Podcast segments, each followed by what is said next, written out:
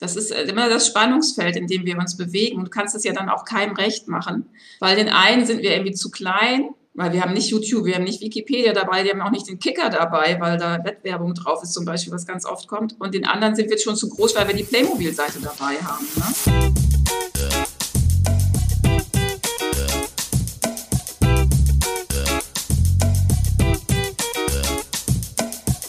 Wieso, weshalb, warum?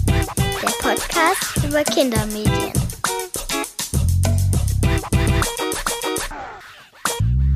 Herzlich willkommen bei Wieso, Weshalb, Warum, dem Podcast über Kindermedien. Mein Name ist Thomas Hartmann und gemeinsam mit meinem heutigen Gast Anke Meinders spreche ich darüber, wie Kinder sicher und selbstbestimmt im Internet unterwegs sein können. Anke ist nämlich Geschäftsführerin bei FragFin, einer Suchmaschine, die Kindern einen geschützten Surfraum im Internet bietet. Das Angebot basiert auf einer sogenannten Whitelist, also einer Datenbank, in der für Kinder interessante und unbedenkliche Websites gesammelt werden. Auf diese Weise sorgt FragFin dafür, dass Kinder beim eigenständigen Recherchieren im Netz möglichst gute Online-Erfahrungen machen. Positiver Jugendmedienschutz wird dieser konzeptionelle Ansatz genannt.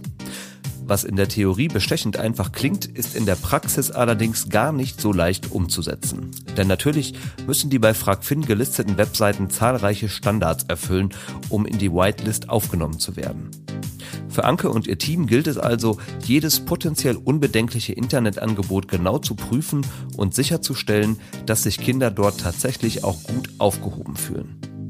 Demgegenüber steht jedoch der Anspruch, die Grenzen dieses eingeschränkten Surfraums möglichst weit zu fassen. Denn nur so ist das Angebot für Kinder letztlich auch attraktiv. Wie lassen sich diese zwei Ziele miteinander vereinbaren? Welche Kriterien muss eine Website erfüllen, um als für Kinder unbedenklich eingestuft zu werden?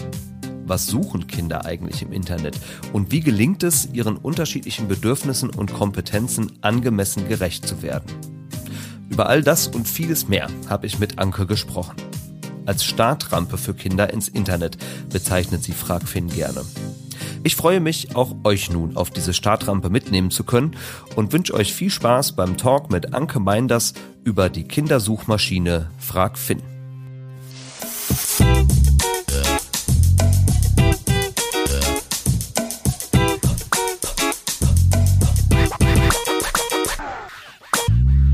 Anke, schön, dass du dabei bist heute bei Wieso, Weshalb, Warum. Hallo.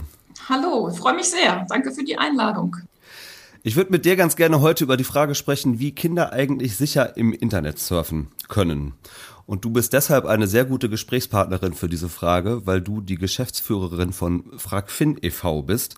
FragFin ist eine Suchmaschine für Kinder und ähm, darüber möchte ich doch heute mal sehr ausführlich gerne mit dir sprechen, was sich eigentlich dahinter verbirgt, welche Idee dahinter steckt, wie das Ganze funktioniert, welche Absichten ihr verfolgt, etc. Bevor wir das aber machen, direkt mal kurz die Frage an dich, welche Suchmaschine benutzt du eigentlich, wenn du im Internet unterwegs bist?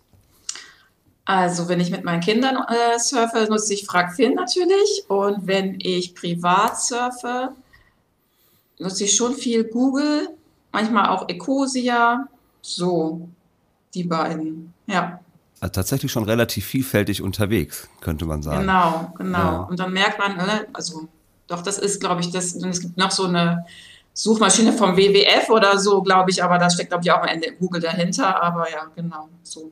Ja, also ich muss auch äh, fast zu meiner Schande gestehen, ich benutze fast nur Google mm. eigentlich, obwohl es ja einige Alternativen tatsächlich auch gibt, auch ja. für Erwachsene, jetzt von Kindersuchmaschinen mal ganz abgesehen. Aber am Ende ist Google natürlich schon der äh, unangefochtene Marktführer in diesem Bereich. Und vor dem Hintergrund äh, würde ich ganz am Anfang direkt mal so eine sehr globale Frage stellen. Wenn es doch Google gibt, wozu braucht man denn dann eigentlich eine Suchmaschine für Kinder? Also was kann denn eine Kindersuchmaschine besser als Google? Wir haben nachher bestimmt viel Zeit, da im Detail drauf einzugehen, aber erstmal so global drauf geschaut.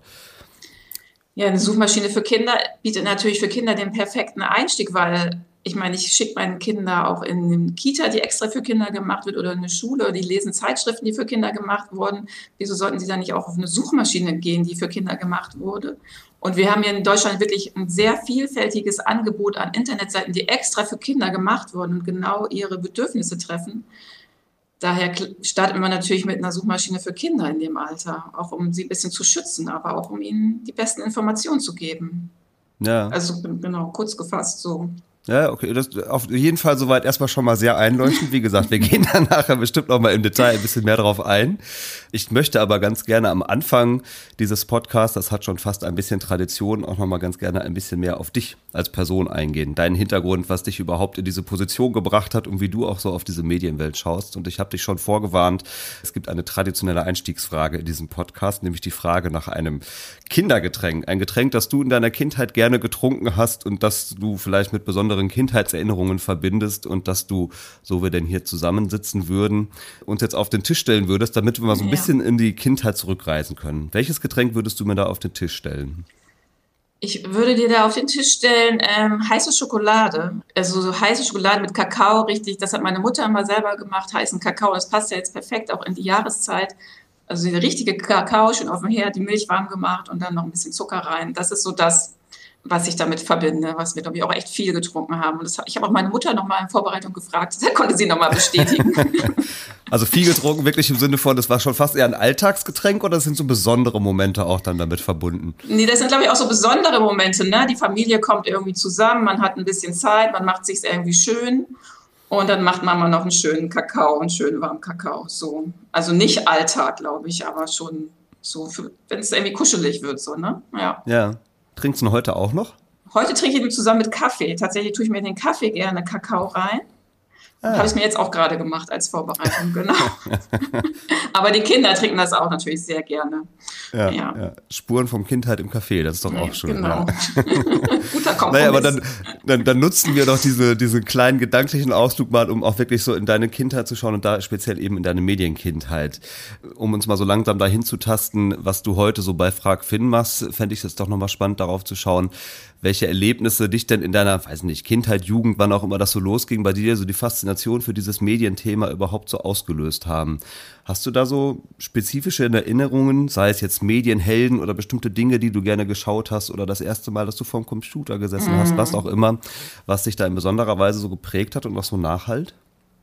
Also ich bin ja in, in diesen 80er Jahren war das ja, wo ich quasi ein kleines Kind war, in, der, in dem Alter, wo jetzt auch die Frag-Fin-Zielgruppe ist.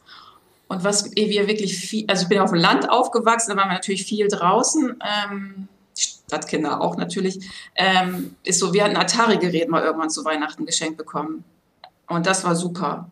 Da haben wir wirklich viel, viel gespielt. Ich glaube, das Mario Brothers gab es da ja auch schon auf dem Atari-Gerät. Das haben wir wirklich viel gespielt. Bestimmt stundenlang haben wir da im Wohnzimmer vorm Fernseher gesessen. Das war toll. Ich glaube, ich habe auch relativ viel Fernsehen geguckt. Meine Eltern waren auch welche der ersten, die dann nachher Kabelfernsehen hatten. Ich habe MTV geliebt, das habe ich wirklich sehr viel geguckt damals. Und natürlich, als dann nachher der Schneider-PC kam, mein Vater hatte dann irgendwie so einen Schneider-PC, wo dann natürlich nur schwarz-weiß irgendwie, und dann konnte man, gab es da auch so ein ähm, Sprachprogramm, wo man mit dem sprechen konnte. Und dann konnte ich schreiben und er hat zurückgeschrieben, das erinnere ich noch ganz stark. Und mein Bruder, das war natürlich so ein Zocker, das habe ich aber nie gemacht. Ne? So diese ersten mhm. Spiele, ähm, das habe ich immer nur so beobachtet, das war nicht so mein Ding. Aber das waren, glaube ich, so die Sachen. Ich mache mehr so Fernsehen und Atari, aber das ist natürlich irgendwann auch vorbei gewesen, aber das haben wir sehr viel gemacht. Ja, ja gut, und der Einstieg ins Internet als solches ja. ist ja, dann, da reden wir nicht mehr von Kindheit, ne? Nee, da bist genau. du dann auch schon erwachsen gewesen. ja. Trotzdem weißt du auch da noch so, hast, keine Ahnung, das erste Mal im Internet, kannst du dich daran erinnern? Ja, ich weiß nicht, ob es das erste Mal war. Ich habe ja 97 angefangen zu studieren und da gab es ja von der Uni, hat man dann von der Uni seine erste E-Mail-Adresse da vom Rechenzentrum gekriegt dann war, konnte man ja auch da in, in, die Universität gehen und dort da im Computerraum sein. Und ich weiß noch, ich hatte, dann haben meine Eltern mir den ersten PC geschenkt. In der WG hatten wir eine WG. Und dann hatte man ja immer dieses 56K-Modem, ne, was dann immer so bing, bing, bing, bing, bing. Mhm. Das ist so die Erinnerung. ich glaube, das war so in Ende der 90er. Da hatte ich auch meine erste E-Mail-Adresse. Da hat man ja auch sein erstes Handy gehabt dann. Und dann ging es so langsam los. Und dann weiß ich, dann war ich im Seminar, äh, in irgendeinem Seminar, und dann erzählte eine Dozentin, habt ihr schon gehört von dieser Suchmaschine?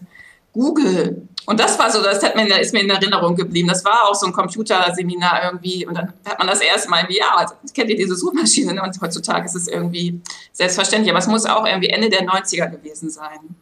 Und da hat es dann Klick gemacht und du wusstest, ha, dann werde ich also jetzt dafür sorgen, dass es bald eine Suchmaschine für Kinder gibt? Oder äh, ich vermute, so ganz so stringent war der Weg wahrscheinlich nicht, ne? Nee, das war überhaupt gar nicht so stringent.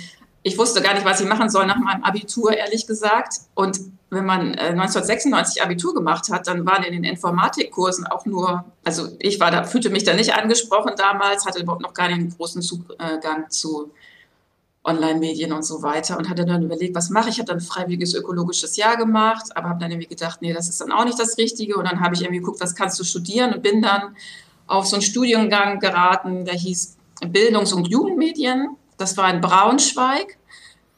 Da bin ich aber nicht angenommen worden, ähm, war bei das Studium Erziehungswissenschaften als Grundstudium und dachte, okay, dann studierst du erstmal woanders Erziehungswissenschaften und bin dann in Lüneburg gelandet äh, und habe dort angefangen, Erziehungswissenschaften zu studieren. Und dann hat sich das in, im Laufe des Studiums irgendwie so entwickelt, dieses Interesse daran, äh, digitale Medien. Ich habe dann auch während des äh, Studiums auch so Videokurse gegeben für Jugendliche und Kinder, Internetkurse und so weiter. Das hat irgendwie das Interesse ist so gewachsen währenddessen.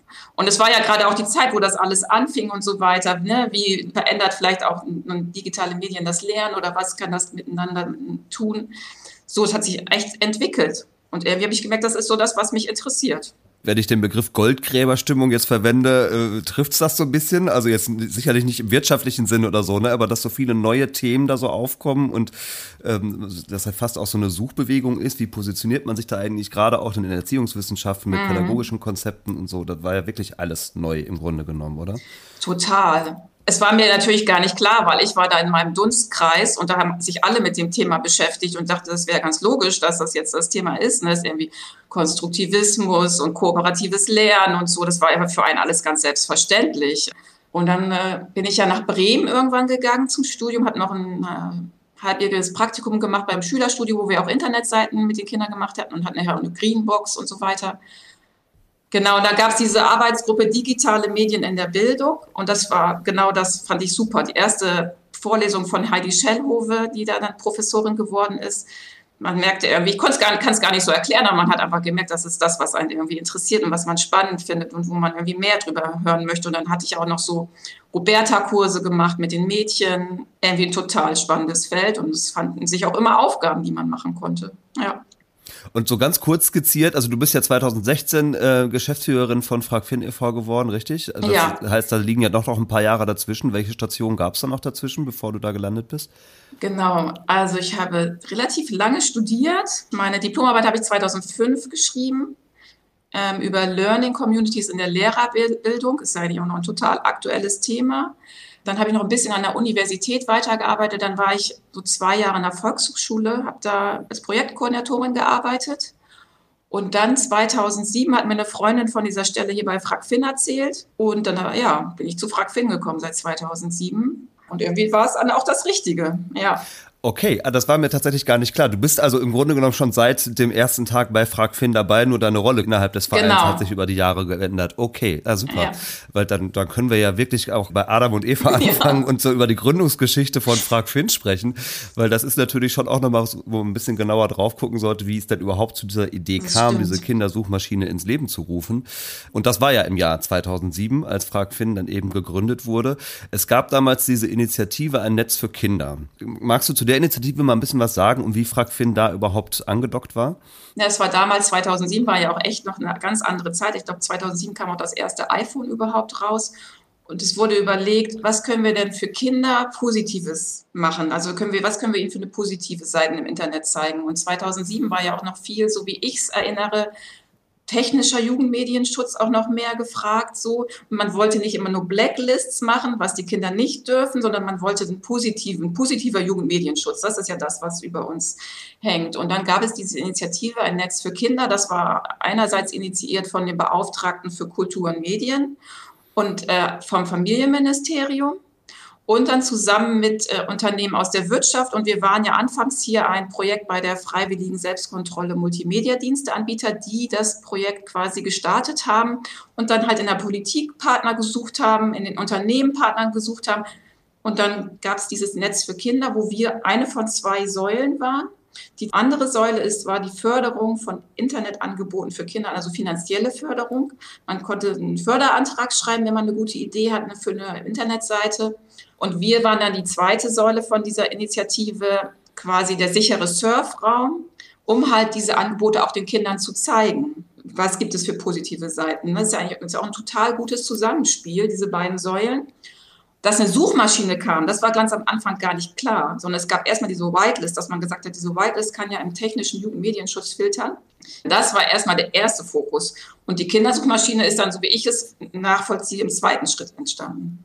Ja, du hast, hast jetzt schon so ein paar Begriffe reingebracht, die ich gerade noch mal kurz so separat so ein bisschen genauer durchdeklinieren möchte. Also die Whitelist beziehungsweise in Abgrenzung zur Blacklist, das hast du jetzt gerade schon mal so ein bisschen gesagt, aber lass uns das vielleicht noch mal kurz ein bisschen schärfen vom Begriff her. Was habe ich denn in Abgrenzung zur Blacklist unter einer Whitelist eigentlich zu verstehen?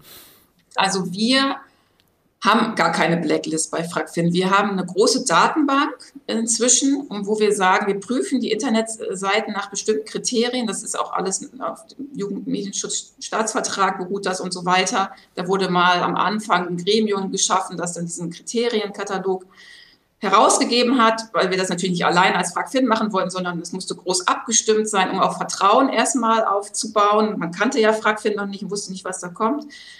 Genau, also das ist positiv. Und dann, wenn wir dann sagen, wir gucken eine Seite danach an, ob sie unbedenklich ist für Kinder. Also wir gehen erstmal nicht davon nach, ist sie empfehlenswert. Das ist natürlich das Beste, wenn sie empfehlenswert ist, sondern wir sagen, ist die Seite unbedenklich für Kinder? Macht die den Kindern keine Angst? Kann die irgendwie keinen Schaden von haben? Wir können sagen, das ist eine explizite Kinderseite. Wir können auch sagen, das ist eine Seite, die ist für die ganze Familie interessant. Und es gibt ja auch so Zoo-Seiten Fußballseiten, Städteseiten, mhm. aber die natürlich auch interessante Inhalte für die Kinder haben. Wir wollen ja diesen Surfraum so möglichst groß und interessant wie möglich machen, damit er für die Kinder auch attraktiv ist. Genau. Und wenn sie dann diese Prüfung bestanden haben, das machen wir ja auch hier vor Ort, das machen dann immer, ist immer vier Augenprüfung. Eine Kollegin prüft vor und dann eine zweite Prüfung und dann wird die freigegeben, so heißt das dann. Wenn sie freigegeben wird, dann kommt sie auf die Whitelist. Und die geben wir auch raus, wie gesagt, an verschiedene Jugendschutzlösungen. Aber diese Whitelist ist auch die Basis für die Suche auf fragfin.de. Denn nur die Seiten, die auf der Whitelist sind, werden durchsucht. Das heißt, wenn wir das jetzt mal in Abgrenzung betrachten, nochmal wieder zu Google, ja, das ist jetzt heute wahrscheinlich einfach unser Standardbeispiel, um, um, um die Abgrenzung zu definieren. Google durchfiltert ja im Grunde genommen mit seinem Algorithmus das ganze Netz. So, ja. ja. Ähm, und das ist ja bei euch dann tatsächlich anders. Also die Whitelist ist, wenn man so möchte, ein, musst du vielleicht gleich nochmal sagen, wie groß dieser Raum eigentlich ist, aber am Ende trotzdem mhm. ein begrenzter Raum, äh, genau. der von euch im Vorfeld sorgsam geprüft wird. Und innerhalb dieses Raumes können Kinder sich dann quasi im Netz bewegen. Ne? Ist das ungefähr so richtig dargestellt? Genau. Früher haben wir immer den Begriff Wallet Garden gesagt, also so ein geschützter Raum im Internet. Manchmal sagen, manche sagen, ah, es ist ein Kinder-Google. Es ist wirklich, wir haben so knapp 4000 Angebote auf der, äh, mhm. in unserer Whitelist. Wow. Okay. Und die werden dann auch in der Tiefe durchsucht. Also wenn eine Seite gut optimiert ist für, die, für, für alle Suchmaschinen, ist sie auch gut optimiert für FragFin. Also es ist quasi eine kleine Suche im großen Internet, ne? eine eingeschränkte Suche. Ja, ja. Und jetzt hast du jetzt eben, das würde ich auch nochmal kurz ein bisschen spezifischer draufschauen, nochmal so unterschieden zwischen originären Kinderseiten, mhm. also die ganz offensichtlich für Kinder gemacht sind, ja. Und dann gibt es aber ja auch sowas, ich habe das, äh, als ich mit einem Kollegen mal über Kinderfilm gesprochen habe, haben wir das Kind geeignete Filme genannt, ja. ja. Also Filme, die eigentlich gar nicht für Kinder gemacht sind, die aber Kinder trotzdem gerne gucken und auch ruhig gucken dürfen, ja. Also auch die äh, sind Bestandteil eurer Whitelist, ne? Habe ich richtig verstanden? Genau, genau. Also kindgeeignet ist auch echt auch ein schöner Begriff. Wir sagen immer unbedenklich, aber kindgeeignet ist genau oder kindgerecht. Ne? Also mhm. genau. Also wir suchen natürlich, was uns das Wichtigste ist für unsere Whitelist. Wir gucken, was gibt es für Webseiten, die explizit für Kinder gemacht wurden. Ich glaube, wir haben 350, 400 explizite Kinderseiten auf äh, Fragfinden drauf. Es werden leider immer weniger Kinderangebote. Ah, okay. Und die, die hüten wir auch wie ein Schatz und dann haben wir ganz viele unbedenkliche Erwachsenenseiten oder kindgerechte Seiten, genau. Aber wir sind natürlich gucken, freuen uns über jede Kinderseite, die wir in unsere Whitelist aufnehmen können, weil das wirklich so toll ist, wenn die tatsächlich, also die hat ja in der Ansprache ist die für Kinder, optisch ist die für Kinder gemacht und da sind auch die Informationen, die da drauf sind, sind ja auch für die Kinder gemacht. Viele Kinderseiten beinhalten auch keine Werbung. Das ist aber auch kein Ausschlusskriterium an sich. Aber wenn wir jetzt nur die Kinderseiten drauf haben würden, dann wäre das äh, uninteressant. Für, also würde es nicht alles abdecken, was die Kinder bei uns suchen. Ne? Und es gibt ja auch Webseiten, die haben so Unterbereiche für Kinder mit drauf. Das ist vielleicht an, an sich eine Erwachsenenseite, eine Zeitung oder so, obwohl bei Zeitung ist kritisch, aber andere Seiten. Und dann haben die einen Kinderbereich drauf. Und äh, genau, das haben wir natürlich dann auch ganz oft. Dann werden die ein bisschen schwieriger gefunden. Schöner ist es schon, wenn es eine explizite Kinderseite ist, die von Anfang an sich an die Kinder richtet. Aber ja, Genau. Ja, man merkt an der Stelle schon, man muss schon sehr sorgfältig draufschauen, um dann auch entscheiden zu können, ne? kommt es auf die Whitelist oder halt eben auch ja. nicht. Ne? Ich habe in irgendeinem Interview, das du gegeben hast, von dir den Satz aufgeschnappt, das fand ich da eigentlich ganz schön äh, umschrieben. Ähm, es geht darum, einen schnellen und hinreichend großen Surfraum zu schaffen, der es den Kindern ermöglicht, im Internet zu surfen, ohne die vorhandenen Grenzen zu spüren. Das finde ich, ja. trifft es ja eigentlich ganz schön, weil am Ende ist der Raum natürlich begrenzt, aber genau. solange er gar nicht so wirkt, ist es natürlich, wenn man so will, die, äh, der Idealzustand ne, für Kinder erstmal. Das ist äh, immer das Spannungsfeld, in dem wir uns bewegen. Du kannst es ja dann auch keinem recht machen, weil den einen sind wir irgendwie zu klein, weil wir haben nicht YouTube, wir haben nicht Wikipedia dabei, wir haben auch nicht den Kicker dabei, weil da Wettwerbung drauf ist zum Beispiel, was ganz oft kommt. Und den anderen sind wir schon zu groß, weil wir die Playmobil-Seite dabei haben. Ne? Und dazwischen so die Balance zu finden. Und das ist ja wie meine Kollegin, die sind hier jeden Tag, wiegen die ab, können wir das jetzt aufnehmen, können wir es jetzt nicht aufnehmen, weil es ist total interessant, aber die Datenschutzerklärung ist irgendwie nicht in Ordnung. Also das ist echt ein Spannungsfeld und du willst ja wirklich interessant sein und am Ende das, was wir wirklich sein wollen, dass die Kinder die Infos finden, die sie suchen bei uns, weil sonst kommen sie nicht mehr zu uns, dann gehen sie doch auf eine andere Suchmaschine. Ja. Ne? Ja. Ja, das ist irgendwie tatsächlich das Spannungsfeld. Wir wollen da was Interessantes bieten für die Kinder, so gut wie es geht. Und es schmerzt uns auch immer, wenn die Kinder schreiben, ich habe den und den Suchbegriff, aber ich finde bei euch gar nicht. Und das nehmen wir dann uns auch zu Herzen und gucken, vielleicht haben wir noch irgendwas nicht dabei. Äh, genau, und dann gucken wir auch immer danach zu arbeiten dann lass uns doch, um das vielleicht auch wirklich mal ein bisschen besser zu verstehen, auf euren Kriterienkatalog nochmal drauf schauen. Dann wird auch, glaube ich, nochmal so ein bisschen klarer, wie komplex das denn tatsächlich ist, ähm, diese Entscheidung zu treffen. Ihr habt da so einige grundlegende Kriterien angelegt, die werden wir jetzt nicht alle durchdeklinieren können, aber so ein paar davon, da würde ich schon nochmal ein bisschen tiefer reinschauen wollen. Also angefangen damit, dass natürlich keine entwicklungsbeeinträchtigenden Inhalte auf den Seiten sein sollen. Ich denke, da muss man nicht lange drüber ja. reden. Das ist klar, wenn wir über die Zielgruppe Kinder sprechen. Genauso auch die Tatsache, dass so eine Seite natürlich regelmäßig aktualisiert sein sollte, also redaktionell betreut ist. Ja, genau. auch das ist sicherlich wichtig. Aber dann ist so ein größerer Themenkomplex, den hast du gerade auch schon kurz angerissen, zum Beispiel das Thema Werbung. Ja? Mhm. Und ich habe erstmal festgestellt, das fand ich ja schon mal ganz fast überraschend, hätte ich gar nicht gedacht, dass Werbung jetzt erstmal nicht per se ein Ausschlusskriterium ist für die Seiten, ne, die ihr in eurer Whitelist habt. Aber nach welchen Kriterien wird denn Werbung dann gefiltert? Also was sind denn dann doch Ausschlusskriterien, wenn es um das Thema Werbung bei Kinderseiten oder kindgeeigneten Seiten geht? Äh, gute Frage. Also Werbung per se ist ja ein Teil der Lebenswelt der Kinder. Und was wir ja mal, wer Fragfin machen wollen, ist ja die Kinder auf das Leben nach Fragfin vorzubereiten. Deswegen ist ja Fragfin als Suchmaschine da und es ist klar, in den nächsten Schritt gehen die Kinder dann zu einer anderen Suchmaschine und sie werden in ihrem Leben Werbung begegnen. Das begegnen sie auf der Straße, im Internet und deswegen ist es auch ganz okay, dass da Werbung drauf ist. Und wir wissen natürlich auch, dass sich Seiten über Werbung finanzieren müssen, äh, weil sie sonst äh, ihre Seite offline stellen müssen. Also was bei Werbung, das ist auch eins der neben Datenschutz, so ist es meine Wahrnehmung, eins der Felder, wo wir uns am meisten mit beschäftigen tatsächlich und was sich auch verändert hat seit 2007. Also was wir sagen bei Kinderseiten oder generell muss die Werbung gut abgetrennt sein vom redaktionellen Inhalt. Ne? Die muss gekennzeichnet sein und es darf auch keine problematischen Inhalte auf der Werbung, in der Werbung sein. Also wenn zum Beispiel irgendwie für Alkohol oder für Diätprodukte oder sowas geworben wird, dann ist das nicht in Ordnung. Das ist natürlich schwierig, weil wenn man zum Beispiel so Google-Anzeigen integriert hat, hat man als Webseitenbetreiber teilweise, gibt es zwar Kategorien, die du ausschließen kannst, aber hundertprozentige Sicherheit, das haben wir so in der Diskussion mit den Webseitenbetreibern gemerkt, ist schwierig. Aber ja, genau, das, also es muss gekennzeichnet sein, es muss abgetrennt sein. Oft ist ja auch so, dass dann so redaktionelle Inhalte mit sich mit Werbung überschneiden. Das ist natürlich auch mhm. nicht gut. Das ist ja, siehst du ja auch im Fernsehen. Dann kommt ja im Kinderfernsehen, jetzt kommt die Werbung, dann kommt die Werbung und dann kommt Werbung Ende. Ne? So ein bisschen kann man das ja auch übertragen. Aber es muss für die Kinder erkennbar sein, dass es Werbung ist. Und es darf sie nicht in die Irre führen und sagen, Ne, es gibt ja zum Beispiel auch so Werbung, die dann so einen Spielecharakter hat und so. Und dann sind wir echt auch hier lange am Diskutieren und tauschen uns dann auch aus mit den Webseitenbetreibern. Aber es darf die Kinder einfach nicht ähm, ihre Unerfahrenheit auch ausnutzen, sagen wir oft. Ne? Ja, ja.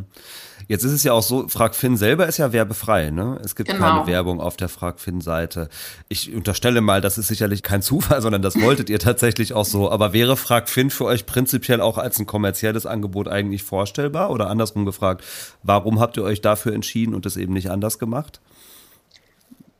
Also es ist ja von Anfang an das Credo bei FragFin, dass wir werbefrei sind. Wir wollen, wir sind ein gemeinnütziger Verein. Also wir sind natürlich überlegen wir immer, weil man kann immer eine bessere Finanzierung haben, ehrlich gesagt. Und es kommen auch Leute auf einen zu und sagen, hier wollen wir nicht irgendwie eine Partnerschaft machen.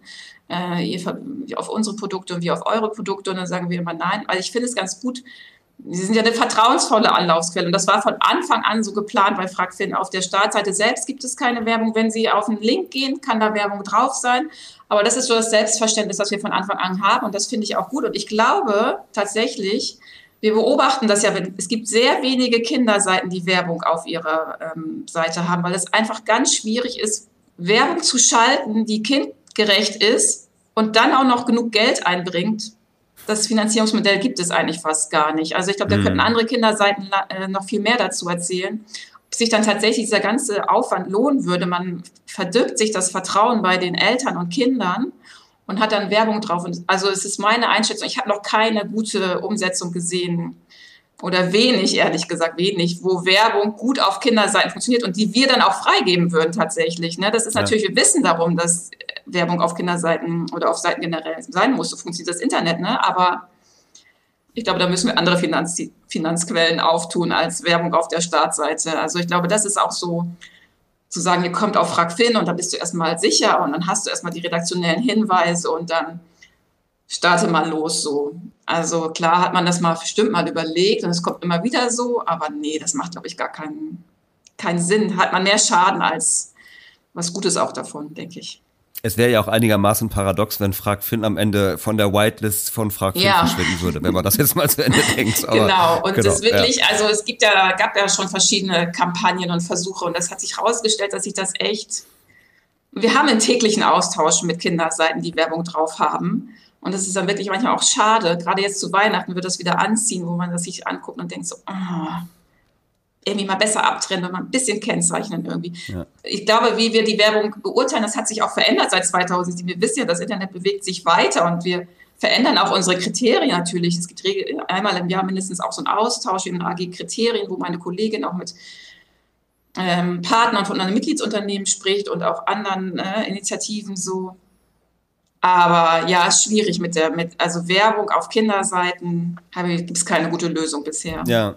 Und das ist ja nur ein Aspekt von vielen Aspekten, äh, was den Kriterienkatalog angeht. Also wir greifen mal noch einen weiteren raus, ja. Das Thema Chat-Funktion mhm. auf Websites ist ja auch nochmal sowas. Also ich weiß, jetzt in Zeiten von Social Media hat sich auch das bestimmt noch verändert. Ich glaube, so vor zehn Jahren oder so war das auch nochmal ein ganz anderes Thema, was so Chat-Funktion auf Seiten angeht. Kannst mhm. du vielleicht auch nochmal mehr zu sagen.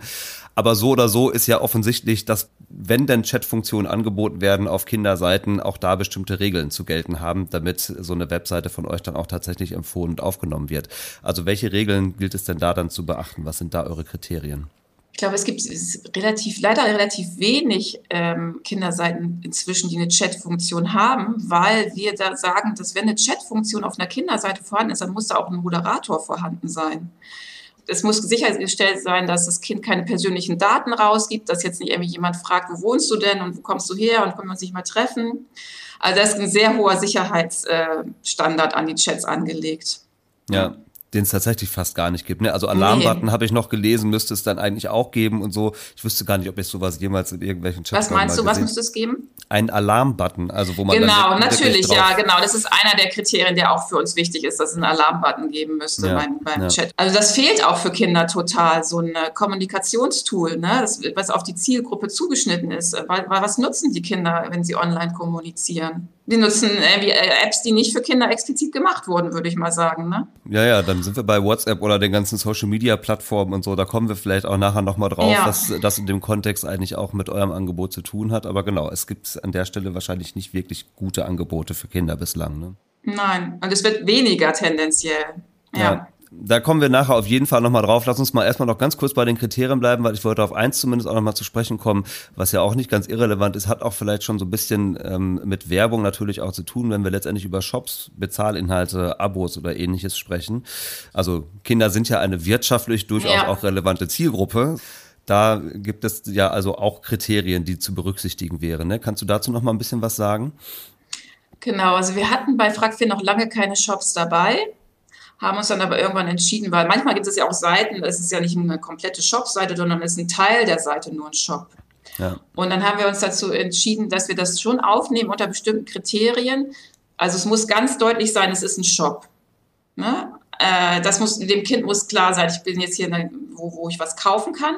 Und dann muss auch ganz klar geregelt sein, was kostet das? Und es muss auch der Kaufvorgang so transparent gestaltet sein, dass man sagt, dass das Kind klar ist, dass es nicht einfach irgendwo raufklickt, aus Versehen hat was gekauft, sondern es muss ein mehrschrittiger Prozess sein, wo dem Kind ganz klar gesagt wird, hier, jetzt kaufst du. Und dann gibt es natürlich auch den Taschengeldparagraphen. Bestimmte Summen dürfen ja Kinder gar nicht äh, bezahlen, dass dann auch gesagt wird, so, jetzt musst du bitte deine Eltern dazu holen. Bist ja, ne, es ist ein Kaufvorgang. Also es muss sehr transparent sein und es dürfen natürlich auch keine auffordernden Kaufappelle sein mhm. oder nicht irgendwie unter Zeitdruck setzen oder jetzt kauf heute noch so und so. Das darf auch nicht sein.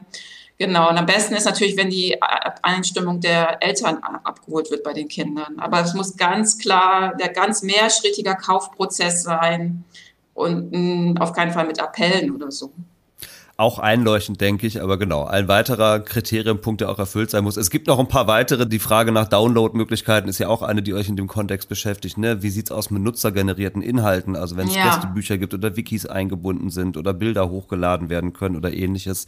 Spiele sind natürlich bei Kinderseiten auch häufig nochmal so ein ja. Thema. Sind die dann kindgeeignet oder nicht? Bis hin zu auch so formalen Kriterien, also gibt es ein vernünftiges Impressum, wie sieht's mit den Datenschutzbestimmungen genau. aus und so. Es ist ein relativ umfangreicher Total. Katalog, den ihr da ähm, anwendet, bevor ihr die Seiten auf die Whitelist setzt oder eben auch nicht. Und damit verbunden ist dann für mich ja auch nochmal die Frage, das hast du eben auch schon mal so angedeutet, wer macht das denn eigentlich bei euch? Also, und wie habe ich mir diesen Prozess vorzustellen? Sagen wir mal, ich bin ein Internetseitenbetreiber, glaube, das ist eine Seite, die ist für Kinder geeignet oder das ist die Zielgruppe, die ich unbedingt erreichen will und wende mich an euch. Was passiert dann? Also genau, erstmal muss ja die Webseite erstmal zu uns irgendwie gelangen. Ne? Und da haben wir unter anderem eine Seite vorschlagen-Button bei uns auf der Startseite. Das ist dann so ein Formular, die kann man abschicken. Und dann kommt das bei uns äh, in die Datenbank mit Status Entwurf. So. Mhm. Dann guckt sich das die erste Person an mit dem Kriterienkatalog im Hintergrund sozusagen. Wir mhm. haben äh, verschiedene Sachen, die man dann auch anmarkern kann. Ist es eine Kinderseite? Wir können, wir legen auch fest, ist es vielleicht eine Wissensseite? Das kann man bei uns auch dann sehen. Ob es als, wir haben uns definiert, was ist eine Wissensseite? Oder ist es eine internationale Seite? Wir haben auch ein paar Seiten dabei, die nicht aus Deutschland kommen aus welchem Bereich kommt das? Wir haben so Text, die wir vergeben. Das ist irgendwie Politik, Umwelt, es ist irgendwie eine Personenseite. Das legen wir auch alles fest. Manchmal suchen wir ja auch redaktionell irgendwie bestimmte Seiten. Da müssen wir natürlich auch in die Tiefen in der Seite gehen, in die Unterbereiche. Also wir können, tut uns natürlich nicht jede Unterseite an, das wäre utopisch, das äh, zu behaupten. Aber wir versuchen uns schon, und da haben wir ja auch im Laufe der Jahre viel Expertise gesammelt, einen Eindruck von der Seite zu bekommen. Und dann gibt die erste Person eine Einschätzung, das kann sie dann als Kommentar hinterlassen in unserer Datenbank und dann guckt sich das die zweite äh, Person an. Und gibt es meistens ganz schnell, weil ich glaube, die, die Tendenz der ersten Person ist oft eindeutig. Aber es gibt auch teilweise Seiten, da müssen wir dann zu dritt drauf schauen, weil dann irgendwie echt, gerade so bei Datenschutz, was ja echt ein größeres Thema geworden ist, das machen ja auch Seitenbetreiber gar nicht absichtlich, dass wir vielleicht eine Fall, die Datenschutzerklärung mangelhaft ist oder das Impressum nicht ausreichend ist oder was hm. weiß ich, ne? Genau, und dann, wenn dann der zweite Prüfer sagt, okay, ich finde es auch in Ordnung, dann kommt sie auf dem Status freigegeben. Und dann kriegt der Webseitenbetreiber eine E-Mail von uns, dass wir die Seite geprüft haben und jetzt aufgenommen haben. Und dann dauert es schon noch bis zu, glaube ich, zwei Tage, äh, bis die Seite auch bei uns in der Suche erscheint, weil die muss ja erstmal gecrawlt werden und so weiter. Und was die Webseitenbetreiber auch gerne machen, wenn Sie wollen, können Sie dann auch, wir vergeben dann auch so eine Art Gecheckt-Button. Das ist ja für viele auch so eine Art Siegel. Ja. Ne? Das ist auch ja. natürlich auch eine Sichtbarkeit für uns. Und vielen ist das auch wichtig, äh, dass sie dieses Gecheckt-Siegel dann bekommen. Das schreiben wir ihnen dann alles in der E-Mail, wenn wir sie freigegeben haben der Begriff Absicht, den du gerade reingebracht hast, das finde ich nochmal interessant. Also ich würde jetzt auch keinem Webseitenbetreiber unterstellen, dass sie ganz gezielt und bewusst eure Kriterien umgehen. Ich könnte mir eher vorstellen, dass sich in so einem Prüfungsprozess dann herausstellt, ach guck mal, an dem und dem Punkt müssten wir nochmal nacharbeiten, damit dann die Seite gegebenenfalls auch den Kriterien entspricht. Hast du den Eindruck, dass die entsprechenden Betreiber und Betreiberinnen da euren Rückmeldungen auch dankbar sind und versuchen, denen nachzukommen? Also wie groß ist denn wirklich das Interesse, da auch unbedingt reinkommen zu wollen in diesen geschützten Surfraum? Oh, das ist ganz unterschiedlich. Äh, manche können mit uns ja gar nichts anfangen. Wir schreiben die irgendwie an und so. Mm, ne? Aber vielen mhm. ist es hm. auch wichtig, bei uns reinzukommen. Und wir haben da schon sehr viel konstruktives Feedback auch gehabt. Manchmal ist es ja wirklich auch echt nur eine Kleinigkeit ja. im Impressum oder Ne? Das ist ja auch schön zu sehen. Wir haben jetzt mit ihm gesprochen oder mit ihm geschrieben und daraufhin wurde die Seite verbessert und jetzt können ja. wir sie aufnehmen. Also das auch oft Dankbarkeit dahinter, ne? Schon. Ja. Ja. Für manche ist das natürlich, muss man auch sagen, manchmal sind das ja auch Seiten, die werden dann irgendwie privat betreiben. Die haben dann keinen Webseitenadministrator an der Hand. Dann ist es irgendwie mit Kosten verbunden, da jetzt irgendwas zu ändern. Dann dauert es ein bisschen länger so, ne? Oder es ist keiner zuständig, kennen wir ja irgendwie auch. Die Seite wurde mal irgendwann erstellt und keiner weiß mehr so richtig, wie ändere ich jetzt das, wer ist da zuständig? Also, und es ist ja natürlich auch ein Kostenfaktor manchmal auch, Sachen zu ändern. Kennen wir von Fragfin auch, wenn ich irgendwas an der Webseite ändern lassen muss. Das kostet ja auch erst oft erstmal Geld, ne? So. Keine dass Frage. es dann leider nicht immer eingelöst wird, aber es ist eigentlich, dass jetzt jemand sagt, nee. Also oft reagieren sie halt nicht, weil ich dann nicht weiß, ne, wir können ja nur an den schreiben, der da im Impressum angegeben ist und dann wird manchmal nicht reagiert und dann haben wir das äh, in unserer Beobachtungsbox und dann schreiben wir nochmal hinterher. Und wenn es uns eine Website ist, die uns total wichtig ist, dann rufen wir auch mal an. Aber das machen wir wirklich nur in Ausnahmefällen, weil es auch echt viel Zeit einfach kostet, die wir dann gar nicht haben. Wir, wir könnten da doch unendlich viel beraten, aber es hat ja auch alles seine Grenzen. Ne? Ja, ja. Aber, ja. ja, auch darüber müsste man vielleicht mal ganz kurz sprechen. Also möglicherweise entsteht hier gerade der Eindruck, dass ihr so ein Großraumbüro mit 200 nee. Menschen habt, die den ganzen Tag nichts anderes machen, als Internetseiten zu prüfen. Ganz so ist es, glaube ich, nicht. Ne? Nee, genau, wir sind ja eine kleine Geschäftsstelle. Also wir sind, wenn wir mal, wir sind drei Medienpädagoginnen, die prüfen die Whitelist, aber die machen natürlich nicht nur Whitelist-Prüfung, sondern eine Kollegin macht dann noch die Redaktion mit von fragfin.de. Dann haben wir eine Kollegin, die macht mit noch die Öffentlichkeitsarbeit, ne, so Social Media Kanäle, Pressemitteilungen schreiben. Ja, ja. Und äh, die dritte Kollegin, die macht, ist, sie kümmert sich auch um die Kriterien, also die betreut die AG-Kriterien, die ist auch Ansprechpartnerin für so Kooperation, auch der Schulkontext. Genau, die drei. Also das heißt, man kann ja auch gar nicht den ganzen Tag Whitelist machen. Also wir, da wird man wahnsinnig. Da wird man wahnsinnig und es gibt auch einfach tausend andere Sachen. Ne? Und dann, wir schreiben ja auch, wenn die Kinder kommen wir vielleicht auch später nochmal dazu, die Kinder schreiben uns ja tatsächlich auch über das Kontaktformular. Und das teilen wir dann auch unter den Kolleginnen auf, äh, wer da, wenn eine vernünftige E-Mail-Adresse hinterlassen wurde, wer da zurückschreibt. Also die drei haben wir, dann haben wir einen IT-Administrator, ähm, der sich um die interne Infrastruktur kümmert, aber natürlich auch diese ganzen Sachen mit Suchmaschine betreuen, WordPress, da haben wir Dienstleister, die uns da unterstützen, aber es muss ja auch einer mit den Dienstleistern sich aus, austauschen, der ist auch gut ausgelastet. Dann haben wir noch eine Projektmitarbeiterin für die FIN-Reporter, äh, die uns unterstützt. Das ist total super. Die bringt auch nochmal so technisches Know-how mit und auch so, wenn es um Video geht und Audio und so weiter. Und dann haben wir noch zwei studentische Hilfskräfte, eine für die FIN-Reporter und eine für die Whitelist zur Unterstützung. Ja, und eine Bürokraft und ich. Ja. Und das ist nicht viel. Und wir ähm, müssten eigentlich viel mehr Leute sein. Da reichen doch, wenn ich richtig mitgezählt habe, zwei Hände, um das äh, mitzuzählen quasi. Ja, genau, so. genau. Ja, ja, genau. Ja, schon spannend, was ihr da in der kleinen Truppe so auf die Beine gestellt bekommt, zumal ihr ja, das hast du gerade auch kurz angedeutet, auch noch neben der eigentlichen Suchfunktion ja selber auch noch ganz viele redaktionelle Inhalte generiert, ne, die auf eurer Seite ja. dann auch noch zu finden sind. Aber ich würde tatsächlich äh, gerne nochmal mit dir über die Zielgruppe auch ähm, sprechen und weniger jetzt über eure konkreten redaktionellen Inhalte, weil das ist schon auch nochmal spannend zu schauen, ja, wer soll es denn jetzt eigentlich am Ende nutzen? Und wir reden jetzt immer so allgemein von Kindern und klar hat da jeder irgendwie eine Vorstellung im Kopf, äh, was dann die Zielgruppe ist, aber die Zielgruppe Kinder ist ja dann doch auch wiederum sehr heterogen. Also ein sechsjähriges Kind surft ja ganz anders im Internet Total. als ein zwölfjähriges beispielsweise, angefangen bei der Frage von Lesekompetenz, aber dann natürlich auch den unterschiedlichen inhaltlichen Interessen und irgendwann weiß man ja auch, dass es da YouTube gibt oder sonst was für Angebote und dann findet man die auf einmal nicht bei euch und so. Das mag dann auch Irritation ja. auslösen. Lirum Larum, also ähm, es ist sicherlich nicht ganz einfach, dieser sehr breiten Zielgruppe da angemessen gerecht zu werden. Und deswegen würde mich schon nochmal interessieren, an welchem Alter orientiert ihr euch denn da eigentlich? Eher an den Älteren oder eher an den Jüngeren? Also wir gucken erst eher nach den Jüngeren. Also unsere offizielle Sprachregelung ist, dass wir sagen, die sechs bis zwölfjährigen sind unsere Zielgruppe, aber definitiv die Grundschulkinder, wenn sie ihre ersten Schritte im Internet machen, ne? wenn sie anfangen zu surfen und sie müssen aber auch, um Fragfinden nutzen zu können, natürlich eine bestimmte äh, Schreib- und Lesekompetenz auch besitzen. Ne? Ja. Und das ist so ein ganz kleines Fenster, in dem wir uns bewegen. Also die ersten sind ja noch zu klein. Also wir haben natürlich auch Vorschulangebote mit in der Whitelist drin, aber das müssen die dann zusammen mit ihren Eltern machen. Gibt es ja echt viele tolle Vorschulangebote. Aber ich denke so, wo wir wirklich ganz gut reinpassen, ist so die vierte, fünfte Klasse. Hm. Ähm, das ist so ein kleines Zeitfenster, wo man dann sagt, wo ich auch hoffe und wir alle hoffen, dass wir dann auch bei äh, den Schulen ankommen und schon in den Schulen genutzt werden und natürlich auch privat. Also das würde ich so sagen, Grundschule, vierte, fünfte Klasse, das ist klar, die Zwölfjährigen, die sind dann irgendwann weg. Da hoffen wir natürlich auch, dass wir die dann begleiten konnten eine Zeit lang, ähm, bevor sie dann zu den nächsten ähm, Internetangeboten oder was es so gibt, äh, geht. Aber das ist so die Zielgruppe. Ähm, wir orientieren uns eher an den Jüngeren, weil wir ja sagen, die, kind, die Seiten für Kinder sollen unbedenklich sein. Ja. Und eine Seite kann ja für einen Zwölfjährigen, der kann ja schon, sag ich mal, mehr verstehen und ne, als ein Sechsjähriger, der macht vielleicht schon eher was Angst. Oder die Seite kann auch überfordern. Also daher orientieren wir uns eher an den Jüngeren, wissen aber darum natürlich, dass wir dann irgendwann auch unattraktiv werden und für die Kleineren vielleicht auch irgendwann, ja, die müssen, wie gesagt, die müssen erstmal auch einigermaßen tippen können einfach. Ne? Ja, logisch, klar, genau. Ja. Wonach suchen denn Kinder eigentlich so im Internet? Ich nehme doch mal an, dass ihr das auch so ein bisschen auswertet, oder? Ja, klar. Also das ist total spannend, wenn wir uns die Suchbegriffe angucken, wo sie äh, nach sie bei Fragfin suchen. Ähm, also der Top-Suchbegriff schon immer. Was meinst du, was ist der Top-Suchbegriff?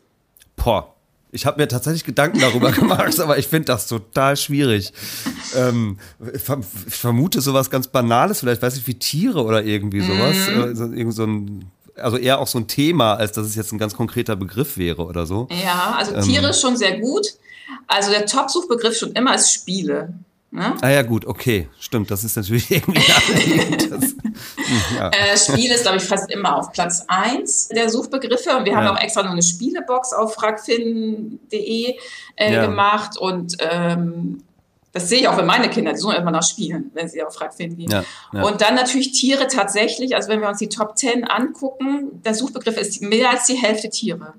Hund, Katze, Pferd, das ist immer unter den Top 10.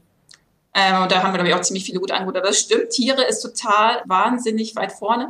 Dann kommen so die Kinderfernsehsender sind auch mit dabei. Dann wird auch mal nach Google oder YouTube gesucht. Und was sie natürlich auch suchen, ist irgendwie nach Sex mal zu suchen. Was gibt eine Kindersuchmaschine zu dem Thema her? Wahrscheinlich auch Erwachsene, die einfach mal prüfen wollen, was gibt Fragfinder her. Ja. Und dann kommen natürlich auch in, den, in die nächsten, vielleicht in die Top 20 auch mal so äh, saisonale Begriffe, ne? irgendwie Halloween, Weihnachten, äh, Vögel im Winter oder Corona ist dann auch mhm. mal irgendwie in die höheren äh, reingekommen oder wenn mal Fußball-WM ist oder so. Aber du hast recht, es ist tatsächlich echt viel Kinder. Das finde ich mir auch total süß, dass sie am Ende echt dann nach Katze, Hund und Pferd suchen. und manchmal kommt dann auch das Schnabeltier äh, sehr hoch. Das muss in der Schule irgendwie so sein, weil das ist ja so ein ganz besonderes Tier. Das hat ja irgendwie einen Schnabel, ist ein Säugetier und legt noch Eier. Ne? Und das ist äh, auch ganz äh, hoch bei uns. Das finden wir irgendwie auch ganz witzig zu sehen. Oder auch so Blindenschrift ist auch manchmal so phasenweise sehr hoch in den Suchbegriffen, ist dann wahrscheinlich gerade Thema in der Schule. Ja. Weißt du was über eure Reichweite? Könnt ihr das auch einigermaßen auswerten? Also wie hoch sind so die Zugriffe und wie ist auch so die, die ähm, wie sagt man denn, das die, die soziografischen Daten. Ja, also sind es mehr also Mädchen, wir, sind es mehr ja. Jungen, aus welchen Milieus kommen die oder so, sind das mehr von Schulen oder auch privat? Solche Fragen. Äh, also die Milieus so können wir natürlich nicht untersuchen. Wir sind ja auch immer so datensparsam, wie es geht. Ähm, ja, ja. Aber was man sagen kann, also wir haben, wenn wir so in guten äh, Monaten haben wir, glaube ich, so an die knapp zwei Millionen Suchanfragen. Es ist im Winter mehr da als im Sommer, das wissen wir alle. Im Winter und ja. März ist so Februar, März ist so unser Peak und dann geht es langsam runter. Und dann im Herbst, ne, sollen ja auch, ist klar, wir surfen auch alle weniger im Sommer. Ja. Ja. Welche Kinder, das kann ich gar nicht sagen. Ich, man sieht natürlich nur, dass sie vormittags auch viel Fragfinden nutzen. Ne? Also morgens nimmt das dann auch so an. Dann zur Mittagspause kommt ein kleines Tief und dann sieht man wieder nachmittags wieder und dann wird es natürlich abends Gott sei Dank auch weniger. Sehr wenige, die dann spät abends auf fragfin.de unterwegs sind. Das kann man vielleicht sagen. Was wir mal gemacht haben, ist eine, wir haben mal so eine Umfrage zur Bekanntheit von äh, Fragfin und Kindersuchmaschinen gemacht und da ist rausgekommen, dass 65 Prozent der Kinder zwischen 6 und 12 Jahren Fragfin kennen und 72 Prozent der Mütter äh, kennen Fragfin. Und bei denen die das auch nutzen, sind äh, wie 92 Prozent, nur 90 Prozent auch sehr zufrieden mit der Nutzung von Fragfin. Das kann man so dazu sagen. Ja, also, ich hoffe, die Väter wurden auch gefragt. Oder? Das ist, ja, das ist äh, wie das Befragungsmodell an der Stelle bezieht sich auf die Mütter. Frag mich nicht warum. Ja. Da kann ich dir jetzt nicht erläutern, aber ich glaube, inzwischen ist das ja auch egal, ob es die Mutter oder der Vater ja. ist. Aber ja. vielleicht kann man auch einfach von Eltern sprechen. Aber in der Umfrage, die wir da gemacht haben, das ist von Icon Kids und Youth, war das, war, wurden die Mütter befragt. Ähm, ja, ja. ja, das stimmt. Okay. Dann hast du jetzt gerade schon das auch so angedeutet, wenn du sagst, gerade morgens ist die Nutzung auch noch mal höher. Das wird vermutlich auch stark mit Schulen zu tun haben und ihr werdet ja auch tatsächlich viel an Schulen ja. benutzt. Macht ja auch total Sinn, so, ne? Wenn Kinder den Umgang mit dem Internet erlernen sollen, ist ja auch die Schule ein guter und geschützter Raum, in dem man das noch mal tun kann. Würdest du behaupten, dass euer Angebot die Schulen so als Türöffner möglicherweise in die Familien tatsächlich auch braucht? Oder ähm, mhm. habt ihr andere Wege, um in die Familien auch reinzukommen? Kriegst du da ein bisschen was mit? Oder werdet ihr an Schulen mehr genutzt als in den Familien? Also, dass jetzt die Schulen die Träger in die Familien sind, das kann ich dir gar nicht beantworten. Ich hoffe es natürlich wir versuchen ja auf verschiedene Wege bei den Eltern und bei den Kindern bekannt zu werden. Das ist natürlich einmal schon die Schulansprache und was uns total freut, ist, dass wir auch in den Schulbüchern sehr selbstverständlich genutzt werden. Wir haben ja, wir kriegen dann immer Belegexemplare, wenn wir in den Schulbüchern vorkommen. Das ist ja, wir kriegen Sachunterrichtsbücher, wir kriegen Deutschbücher. Das ist ja wirklich total interessant, wo überall so über Kindersuchmaschinen berichtet wird. Und wenn wir im, im Nachmittagsbereich gehen, ich meine, das ist natürlich dann auch vielleicht nochmal Ganztagsbetreuung, wo das interessant sein könnte. Aber die Eltern, die versuchen wir eigentlich über andere Wege zu erreichen. Wir haben zum Beispiel eine Kooperation mit anderen Partnern aus dem Bereich. Das ist der Elternguide Online, wo auch die FSM und JFF und ClickSafe und so dabei sind. Ja. Dass wir auf dem Wege, wir geben auch manchmal so Webinare, aber das ist natürlich alles in Maßen, sage ich mal. Es ist dann auch viel, dass man mit den Kooperationspartnern äh, zusammenarbeitet. Ne? Weil, oder mit dem Internet ABC ist auch ein Kooperationspartner von uns. So gibt es verschiedene Wege. Wir haben auch mal über unsere Mitglieder Werbung im Kindermagazin, weil es läuft alles über unsere Mitglieder, weil unser Öffentlichkeitsetat ist sehr niedrig und das machen wir dann alles, was auch toll ist, über Mitglieder. Aber an die Eltern zu kommen, ja, muss man echt unterschiedliche Wege gehen. Ich hoffe, dass die Schule da auch eine Unterstützung ist. Also was du jetzt gemerkt hast in der Corona-Zeit natürlich, gerade so in der ersten Lockdown-Welle, auf einmal gingen diese ganzen Listen mit Link-Tipps durch die, durchs mhm. Internet. Ne? Ja. Und da haben wir natürlich, ich glaube, da waren wir auch immer mal oft dabei, äh, dass wir dass wir da aufgeführt wurden. Wir hatten jetzt zuletzt auch mal eine Kampagne gemacht zusammen mit der anderen Suchmaschine Blinde Kuh, darum Kindersuchmaschinen. Das war dann so eine Social-Media-Kampagne, wo wir auch versucht ja. haben, mit verschiedenen Influencern und Leuten, die in dem Bereich interessant sind, um halt irgendwie darauf aufmerksam zu machen. Warum gibt es denn überhaupt Kindersuchmaschinen? Ne? Also ja. unterschiedliche Wege, die wir da gehen. Jetzt hast du eben gerade noch gesagt, ähm, also ihr seid ja ein Verein und ein Verein hat Mitglieder, klar, und ihr habt eine Menge Partnerorganisationen auch, die euch in der Arbeit unterstützen. Also von Super RTL hast du ja gerade schon gesprochen, die sind, gehören mit dazu. Es sind aber auch andere teilweise sehr große Player im Kindermedienbereich. Also Disney habe ich gesehen, ist dabei, der Kika ist mit dabei. Und was ich interessant fand, ist, dass auch Unternehmen wie Facebook, jetzt heißen sie Meta, ähm, und Google auch mit mhm. dabei sind. Also speziell jetzt auch nochmal Google, da müssen wir auch nochmal drauf eingehen. Ihr versteht euch ja wahrscheinlich nicht unbedingt als Konkurrenz zu Google, ja? Das, also das ja. wäre vielleicht auch ein bisschen absurd, weil Google Total. ist nun wirklich einfach mal ein Global Player. So. Ja. Aber wie kommt es denn zu dieser Kooperation? Das finde ich schon nochmal interessant. Und gibt es da nicht möglicherweise Interessenskonflikte? Also man könnte jetzt sagen, ihr grabt Google die Kundschaft ab oder so. Ähm, wie wie habe ich mir das mhm. vorzustellen?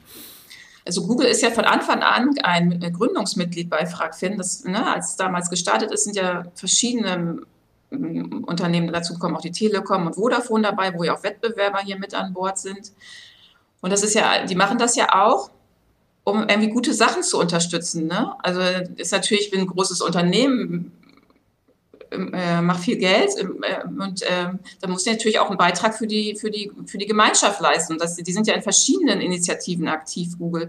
Und ich, also ich sehe nicht, dass wir eine Konkurrenz sind äh, zu Google. Das ist, glaube ich, die nehmen uns ja auch auf, als jetzt diese Homeschooling-Geschichten waren, da hat ja auch Google eine Kampagne gemacht, also natürlich auch was Google anbietet für die Kinder, aber die haben ja auch viele Kooperationen und linken auch mal auf Fragfin. Aber Konkurrenz ist es nicht. Es ist uns natürlich klar, dass immer darauf geguckt wird und das war gerade am Anfang natürlich auch irgendwie ein bisschen anstrengend, dass alle gesagt haben, oh, das sind ja hier die, die Wirtschaftsfinanzierten, ne? Es sind ja eher irgendwie die kommerziellen, so, hm, weil wir natürlich, hm. das ist deswegen muss, haben wir uns ja auch lange gebraucht oder haben es eine Zeit lang gebraucht, dass wir uns das Vertrauen bei allen aufgebaut haben. Und ich glaube, inzwischen weiß jeder, dass wir total unabhängig agieren. Es ist jetzt nicht, dass wir täglich Togo verlinken oder dass wir jetzt irgendwie so, ne? Klar, ich weiß dieses Spannungsfeld, auf das du ansprichst, aber das ist halt deren Beitrag für einen positiven Jugendmedienschutz. Und ich finde, da sind sie auch verpflichtet, sich dazu engagieren. Und da müssen sich natürlich auch noch viel mehr engagieren, wenn du mich fragst. Äh, in solchen Sachen. Und bei FragFin ist es natürlich, wir können nur gut sein, wenn sich viele zusammentun, weil oft ist es ja auch, dass sich jemand irgendwo engagieren möchte und der möchte als alleine als Unternehmen für irgendwas stehen. Kann ich auch irgendwie verstehen.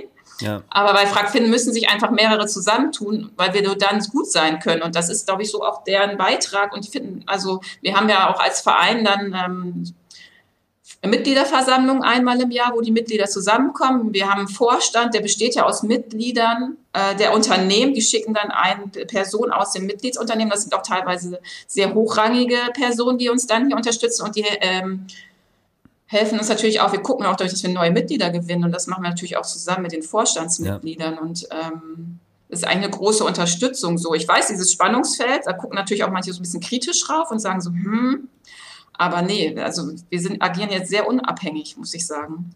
Wir können uns äh, dem Ganzen ja auch nochmal andersrum nähern. Also wenn ich dich jetzt frage, was könnt ihr denn, was Google eigentlich nicht kann mit Blick auf eure Zielgruppe, was würdest du denn dann sagen?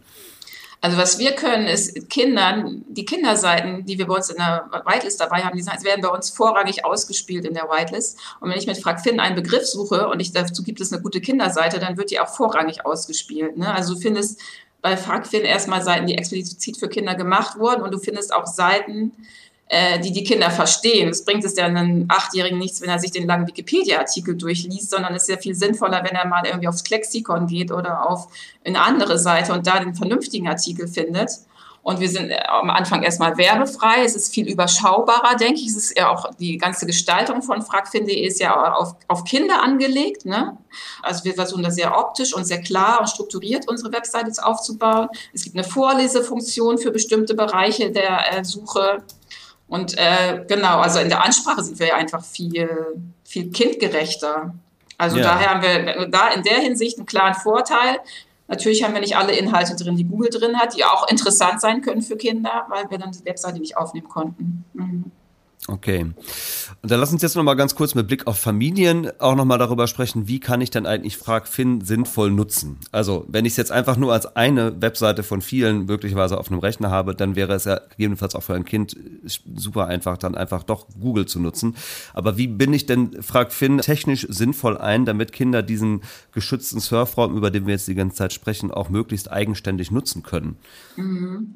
Also es gibt ja zwei verschiedene Wege. Du kannst ja einmal uns über den Desktop nutzen oder auf mobilen Geräten. Und wenn man das über den Desktop macht, dann ist es natürlich sinnvoll, FragFin entweder als Startseite einzurichten.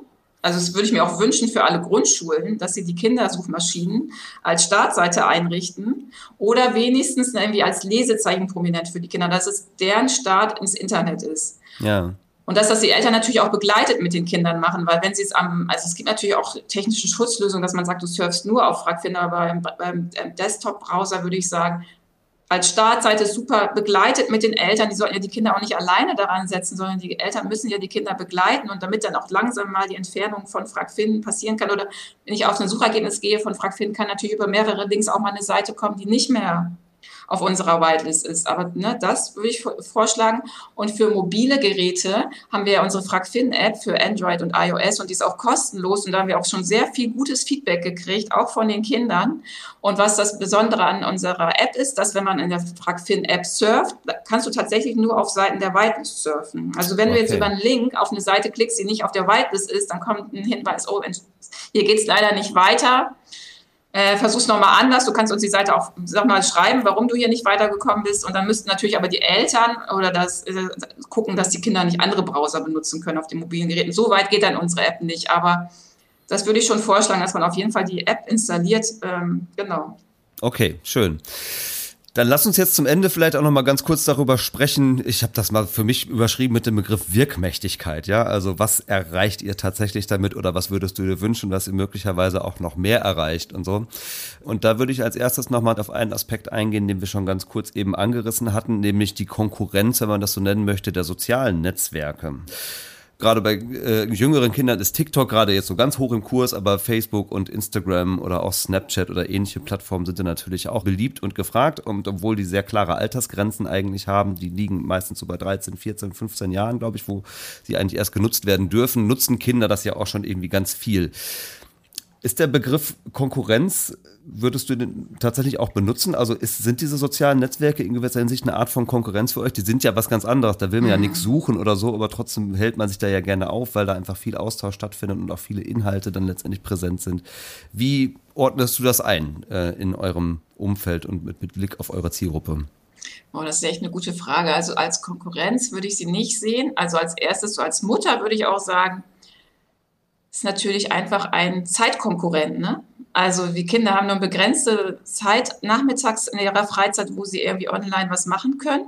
Und dann wünscht man sich natürlich auch, dass sie Sachen machen, die für Kinder gemacht sind und nicht auf die Sachen, Seiten gehen, die für sie, die für alle gemacht sind. Also er fällt erstmal so der zeittechnisch. Ich sehe sie nicht als, nicht als Konkurrenz, was wir natürlich machen bei FragFin ist natürlich, dass wir auch gucken, dass wir jetzt nicht nur eine reine textbasierte Geschichte anbieten, sondern wir haben ja bei FragFin auch irgendwie Videos, die man sich anschauen kann. Wir haben vor ganz kurzem jetzt eine Audiobox auf unserer Startseite, wo wir mit ganz vielen tollen Partnern äh, Audioinhalte für Kinder anbieten, die sie sich bei uns anhören können. Mhm. Also ich sehe es nicht als Konkurrenz, ich würde uns eher so als, als Vorbereitung sehen. Und wir wünschen, dass Kinder nicht direkt auf die Social Media Sachen gehen, die sie interessant und spannend finden, wofür es leider keine Alternative gibt.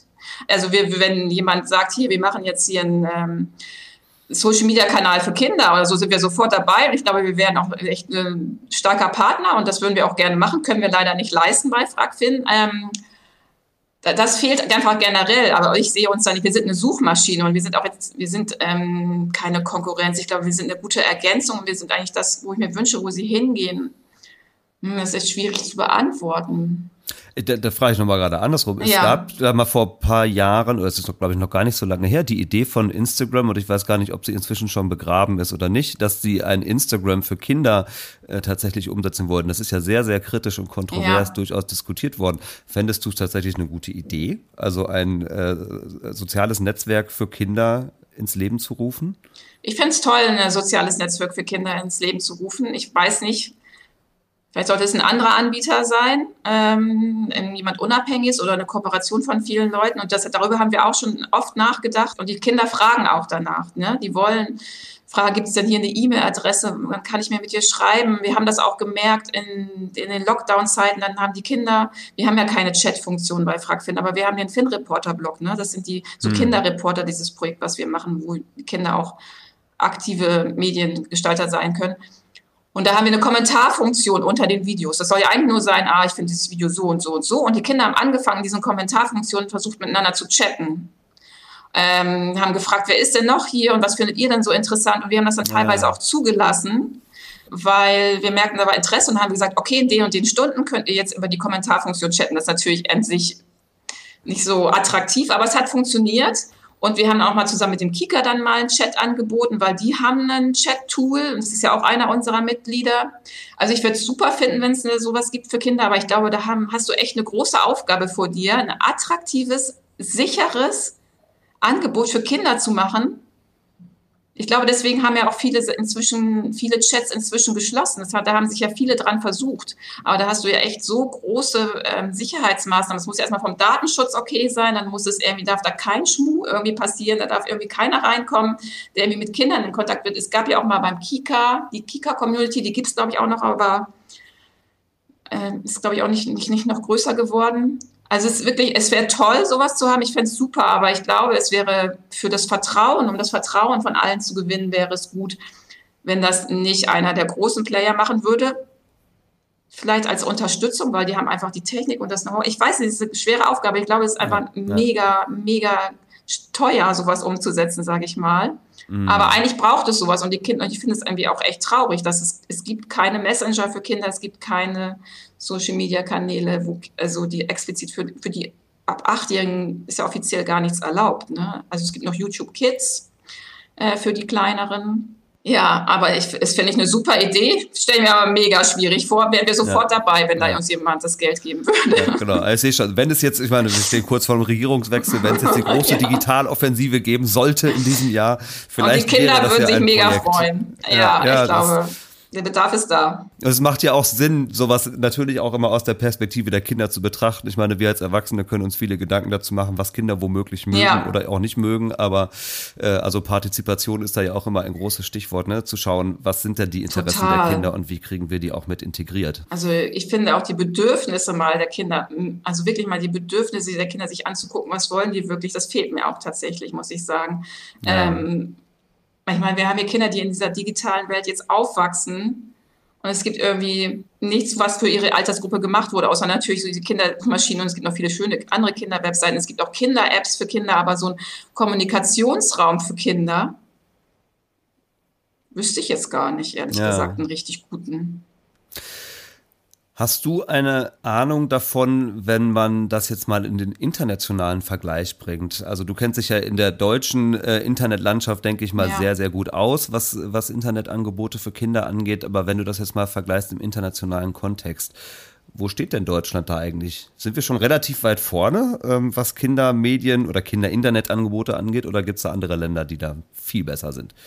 Nee, also da sind wir echt in der deutschsprachigen Kinderseitenlandschaft und ich glaube auch was so Apps angeht, sind wir super dabei. Also wir sind ja auch teilweise in so europäischen Netzwerken mit drin, Positive Content Online, also EU-Projekte. Ähm, und da merkt man auch, wenn man mit anderen Partnern aus anderen europäischen Ländern spricht, die haben sowas gar nicht. Kinderseiten für Kinder gibt es sehr wenig. Ne? Von der BBC gibt es natürlich schöne Seiten es gibt auch in Frankreich vereinzelt Seiten, aber so, wir sind, haben hier wirklich eine tolle Online-Welt für Kinder. Das wüsste ich nicht und ich wüsste es auch nicht weltweit, ehrlich gesagt. Ich kenne mich jetzt in Amerika nicht so gut aus, aber ich glaube, so eine Suchmaschine wie wir haben, kann man, glaube ich, irgendwie, kenne ich, wüsste ich weltweit nicht nochmal, dass es sowas gibt. Und so eine tolle Online-Landschaft, wie wir hier haben, nee, gibt es nicht. Also wir hatten auch oft schon eine Idee, oh, können wir mal, mal europaweit gehen, ne? so eine europäische Kindersuchmaschine. Ja. Ist auch eine super Idee, aber ich glaube, da sind wir wirklich hier in Deutschland in einer guten Situation. Und wir haben ja auch nicht nur eine Kindersuchmaschine, es gibt ja auch noch die blinde Kuh und das helle Köpfchen. Und es gibt die öffentlich-rechtlichen Sender und auch die Fernseh Kinderfernsehsender haben tolle Internetangebote für Kinder und auch viele, die das so auch ehrenamtlich machen und tolle Kinderseiten betreiben. Oder es gibt, ne, der NABU hat eine Kinderseite, die Politikeinrichtungen haben teilweise Kinderseiten. Also haben wir schon hier echt einen guten Fundus, muss ich sagen. Können wir auch echt stolz drauf sein. Na, dann ist doch Frag Finn auf jeden Fall eine schöne Adresse, um diesen ganzen Fundus tatsächlich auch zu heben und ihn zu entdecken und sich lustvoll darin zu bewegen. Ich hoffe mal, dass das Gespräch heute dazu beiträgt, dass die ein oder anderen Eltern oder LehrerInnen äh, sich das Angebot dann auch nochmal näher anschauen, wenn sie das denn nicht schon getan haben. Ich habe noch eine Frage, die ich zum Schluss unbedingt loswerden möchte. Die steckt, wenn man so will, schon so in eurem Namen drin und ich habe trotzdem eigentlich überhaupt keine Idee davon. Wer ist eigentlich Finn? Ja, das ist eine gute Frage. Also bei der Namensentwicklung war ich damals auch nicht dabei. Der Finn ist aber diese Raupe, die du siehst auf unserer Startseite, die grüne Raupe mit der roten Cappy. Das ja. ist der Finn. Äh, genau. Der hat inzwischen auch noch schon eine Freundin gekriegt. Das ist die schlaue Laus Lotte. Genau, und ich glaube, der Finn ist ja einfach auch ein sehr beliebter Kindername, deswegen wurde das wahrscheinlich, wenn es auch so Fragen und Finden, also das habe ich mich auch viel gefragt, äh, warum es dies, dieser Name dann geworden ist. Aber der Finn ist ja diese Raupe. Es gibt ja auch schon eine, eine Serie dazu, da kannst du dir mal angucken, wie er bestimmte Sachen erklärt, äh, zusammen mit einer Moderatorin. Genau, das ist die Raupe. Und die wird okay. auch oft angesprochen, aber wir versuchen auch immer den Kindern zu vermitteln, das ist jetzt nicht die Raupe, mit der du schreibst, das ist natürlich ein Team hinter dem Finn, der mit ihr, ihm zusammen schreibt. Ja, ja okay. Schön. Ja, ich habe dich heute gefragt und nicht Finn. Anke, vielen herzlichen Dank, dass du so ausführlich Rede und Antwort gestanden hast. Ähm, und äh, ich wünsche euch weiter viel Erfolg bei der wirklich wichtigen und wertvollen Arbeit, die ihr da macht. Herzlichen Dank. Ja, vielen Dank. Hat mich sehr gefreut. Prima. Dann würde ich sagen, bis bald und tschüss. Tschüss, bis bald.